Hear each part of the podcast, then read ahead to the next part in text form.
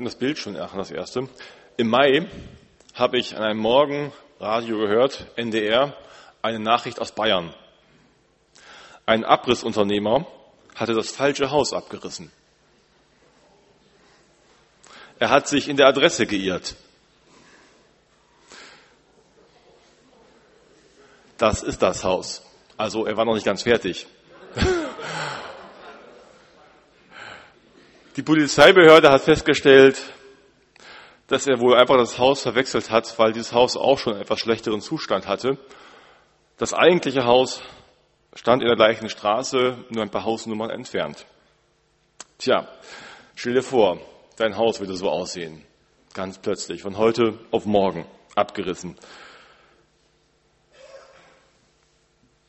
Heute geht es um eine ganze Stadt, die eingerissen wurde, platt gemacht. Allerdings hat sich da keiner in der Hausnummer geirrt.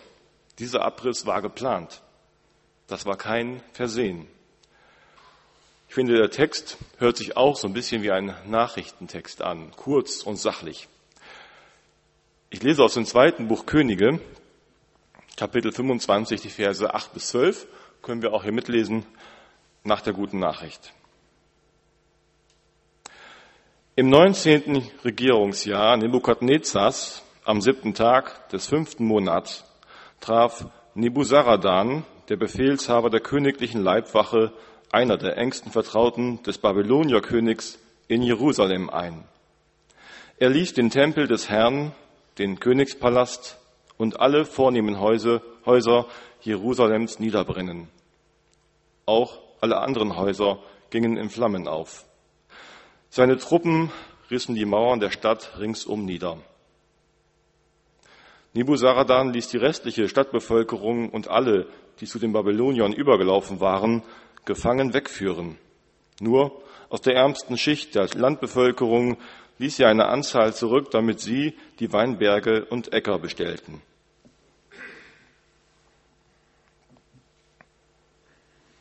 Was ist das für eine Nachricht? Was ist das für eine Geschichte?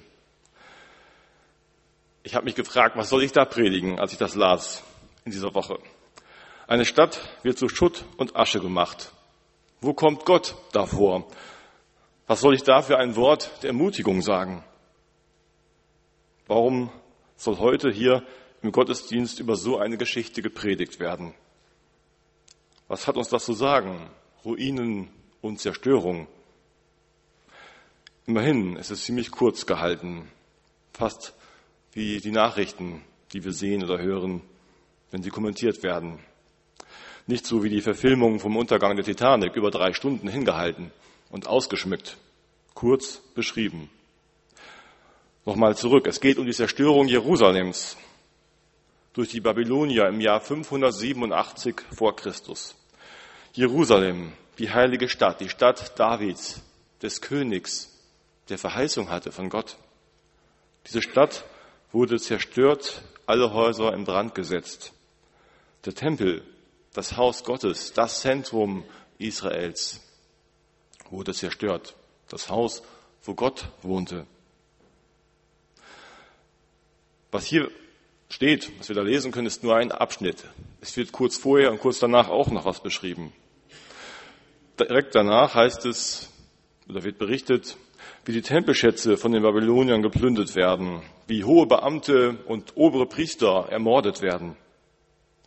Kurz vor den Versen, da wird noch beschrieben, wie König Sidekia fliehen konnte, aber dann doch festgenommen wurde von den Babyloniern, seine Söhne vor seinen Augen getötet wurden, ihm die Augen ausgestochen und dann er als Gefangener nach Babylonien deportiert wurde. Das ist die Geschichte. Kurz beschrieben, ganz kurz, aber nicht schmerzlos. Was soll ich dazu predigen? Heute ist Israel-Sonntag. Vielleicht können wir so ähnlich darauf schauen, wie Jasper es beschrieben hat, als sie an der Gedenkstätte stand, dass wir weinen mit dem Volk Israel, dass wir mit ihnen weinen über dieses Schicksal, was damals passierte, vielleicht auch über das, was passierte in unserem Land. Dass wir darüber mitweinen, ist sicher auch richtig. Das ist auch ein Moment dafür. Der Text selbst ist aber ziemlich nüchtern und kühl in seinen Beschreibungen, fällt mir dann auf. Eben nicht so, als wollte er uns zum Weinen bringen. Das ist gar nicht die Absicht. Kurz und sachlich wird das Ende beschrieben, das Ende der heiligen Stadt, des Tempels und der Auszug aus dem gelobten Land. So ausgiebig wurde vorher über den Einzug berichtet in den Büchern Mose, wie das Volk einzog in das Land, wie es befreit wurde aus Ägypten und dann von David und den anderen Königen, von der Geschichte der Bundeslade, der Stiftshütte und dann des Tempels, da wo Gott wohnte, wo Gott sichtbar wurde für das Volk, wo Gott ganz nah war. Aber jetzt, jetzt ist scheinbar alles vorbei, so ganz kurz mal eben beschrieben. Aber warum ist das überhaupt dazu gekommen hier? Darüber steht hier eine ganze Menge in diesen Büchern der Könige, im ersten und zweiten Buch Könige. Ausgiebig wird beschrieben, wie die Könige Israels immer getan haben, fast immer getan haben, was sie wollten. Und das, was dem Herrn missfiel.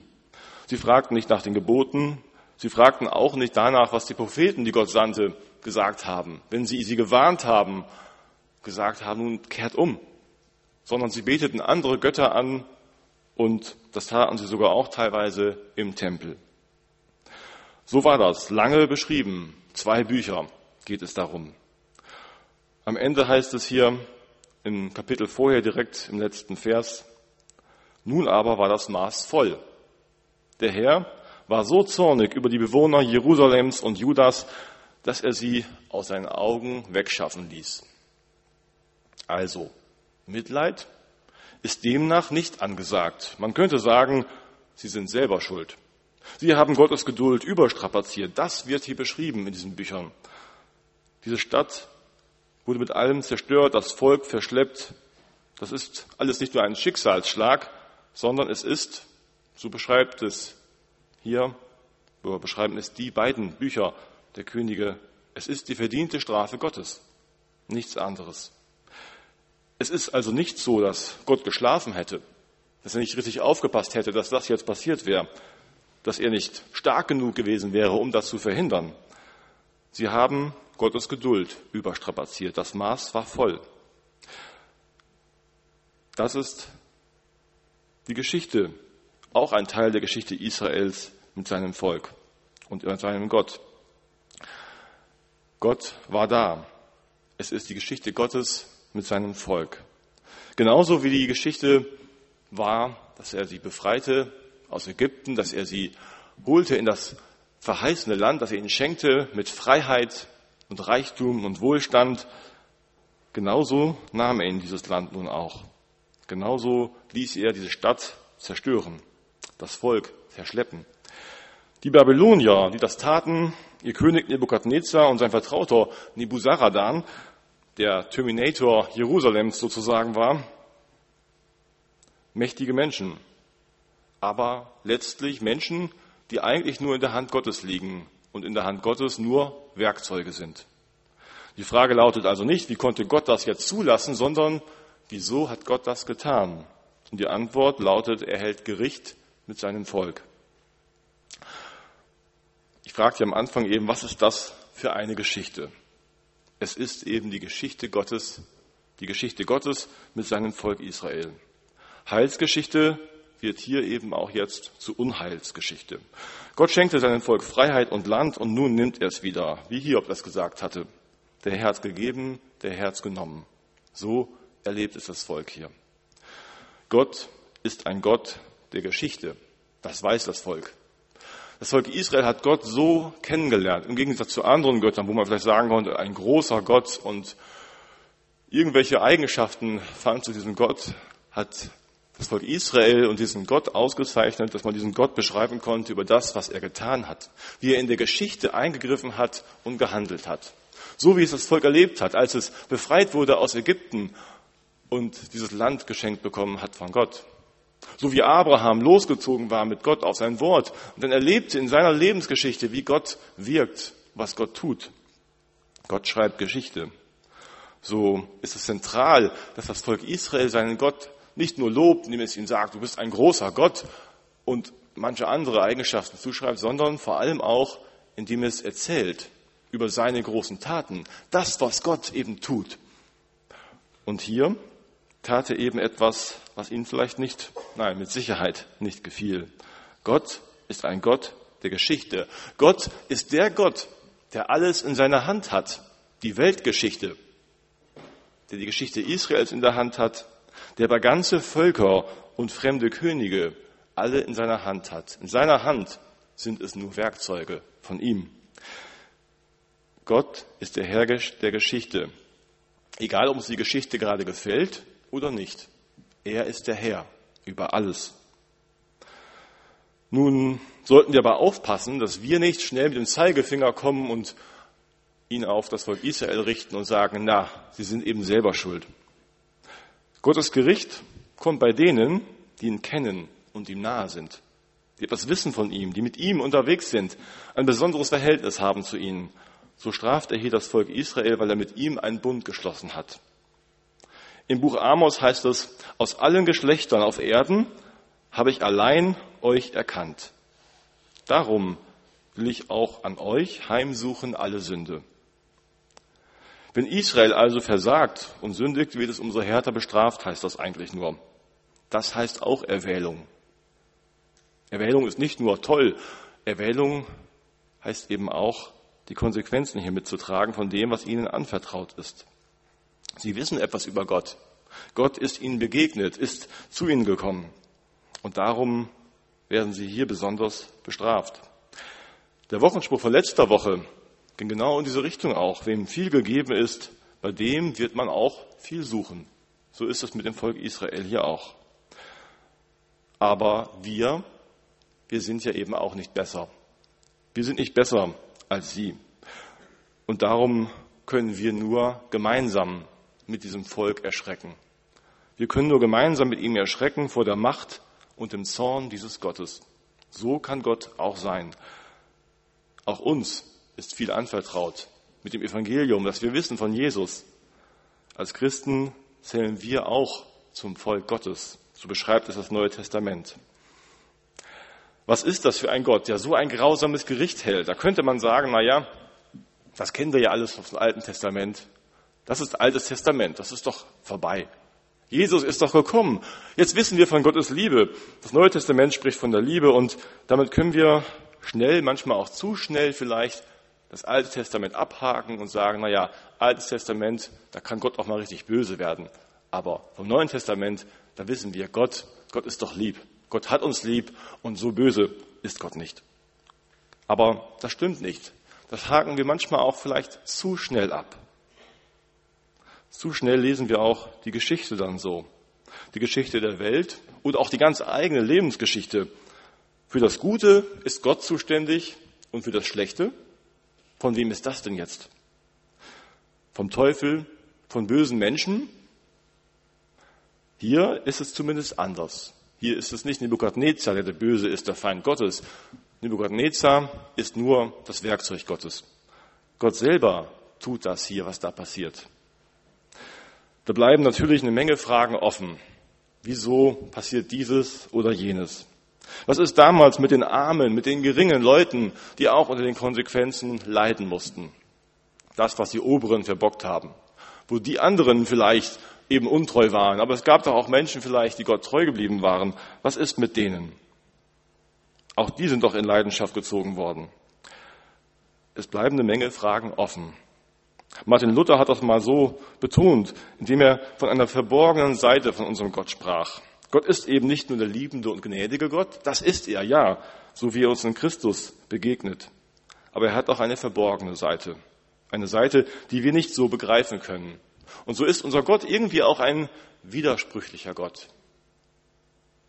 den wir nicht immer so einfach verstehen und gleich in der Tasche haben, wie wir das vielleicht gerne hätten. Dieser Gott ist für uns nicht so ganz zu greifen und bleibt auch auf bestimmten Seiten oder einer Seite für uns verborgen. Wir hätten ihn manchmal gerne glatt geschliffen, aber so einfach ist das nicht. Aber es geht hier weiter. Das hier ist nicht das Ende Israels, noch lange nicht. Die Verschleppten, die gehen. Sie müssen gehen, aber sie dürfen wiederkommen. Gott nahmen sich nämlich noch einmal ein Werkzeug in der Weltgeschichte. Es gab ein großes Reich der Perser. Und da kam Kyros an die Macht und Kyros eroberte und Kyros befreite.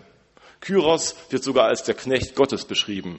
Kyros befreit das Volk, indem er sie nach Hause in Freiheit ziehen lässt, indem er ihnen wirklich alle Unterstützung gibt. Jerusalem wieder aufzubauen, den Tempel neu aufzubauen, zurückzukehren in die Heimat. Und so gibt Gott über Kyros dem Volk Israel eine neue Chance, neu zu begreifen, dass er wirklich der Herr der Welt ist, der Herr allen Geschehens. Dass er es ist, der sie befreien will. Dadurch, dass sie noch einmal jetzt, dass sie verschleppt wurden und dann von Gott befreit wurden, erleben sie doch mal diesen Exodus, den sie von Ägypten erlebt haben und können noch mal über das Neue staunen, über Gottes Größe, neu umkehren zu ihrem Gott.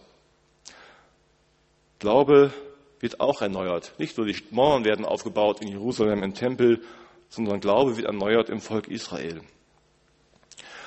Und dann wissen wir natürlich, nachdem Jesus lebte und er es auch angesagt hat, dass, es, dass der Tempel wieder zerstört wird, kam es wirklich so 70 nach Christus etwa, ist der Tempel wieder in Flammen aufgegangen und das Volk wurde vertrieben aus ihrer Stadt. Wieder waren sie weg, zerstreut in der Welt. Jetzt gibt es den jüdischen Staat, aber es gibt keinen Frieden. Es ist so ein Zentrum von Machtgefüge in der Welt, immer in den Nachrichten, aber es ist kein Frieden. Und doch, wenn wir mal so schauen, wo ist denn das Reich der Babylonier geblieben? Wo ist denn das Reich der Perser heute?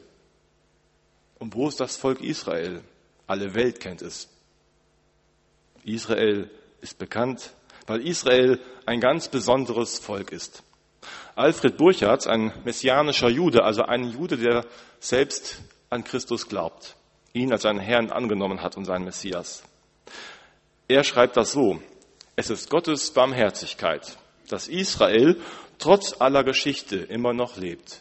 Es ist Gottes Barmherzigkeit, dass Israel trotz aller Geschichte immer noch lebt. Es ist ein besonderes Volk, das Gott eben erwählt hat.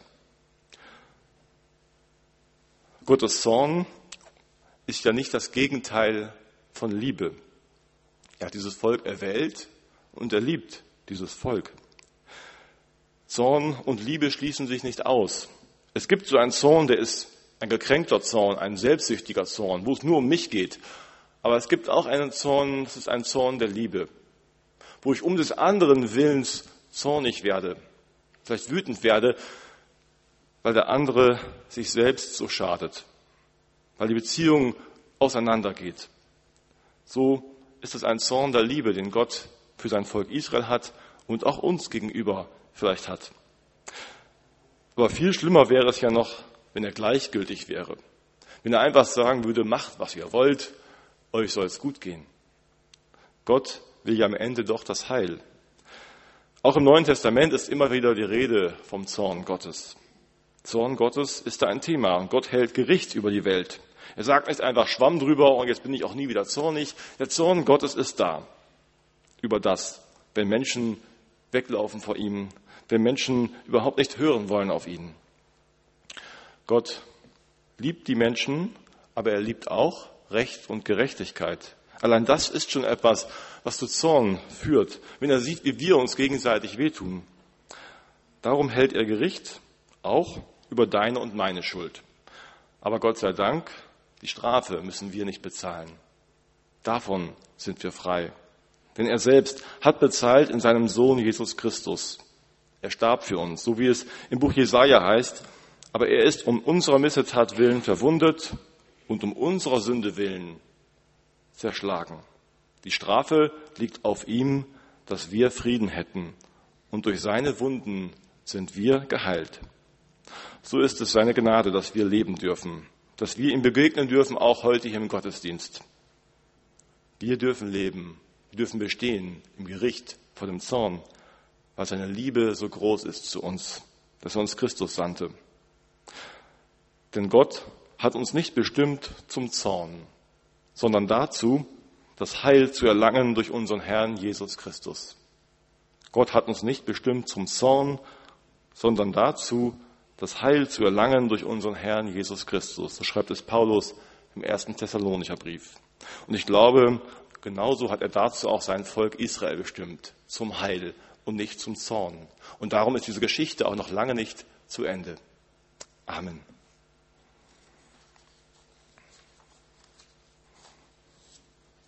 Ich möchte noch beten.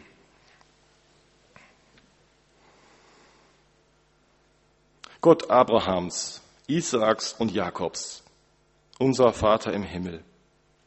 An diesem Sonntag bitten wir dich ganz besonders für dein Volk Israel. Du hast es erwählt, du hast es lieb.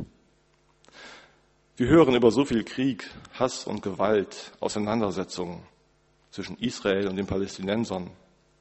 Frieden scheint unmöglich. Und trotzdem wollen wir dich bitten um deinen Frieden. Wir bitten dich, behüte und bewahre dein Volk. Behüte es auch davor, selbst den falschen Weg der Gewalt zu gehen. Lass es gehen auf dem Weg des Friedens im Vertrauen zu dir. Wir bitten dich für offene Augen und Herzen in deinem Volk, dass sie deinen Sohn Jesus Christus als ihren verheißenen Messias erkennen. Dir sei Ehre in Ewigkeit. Amen.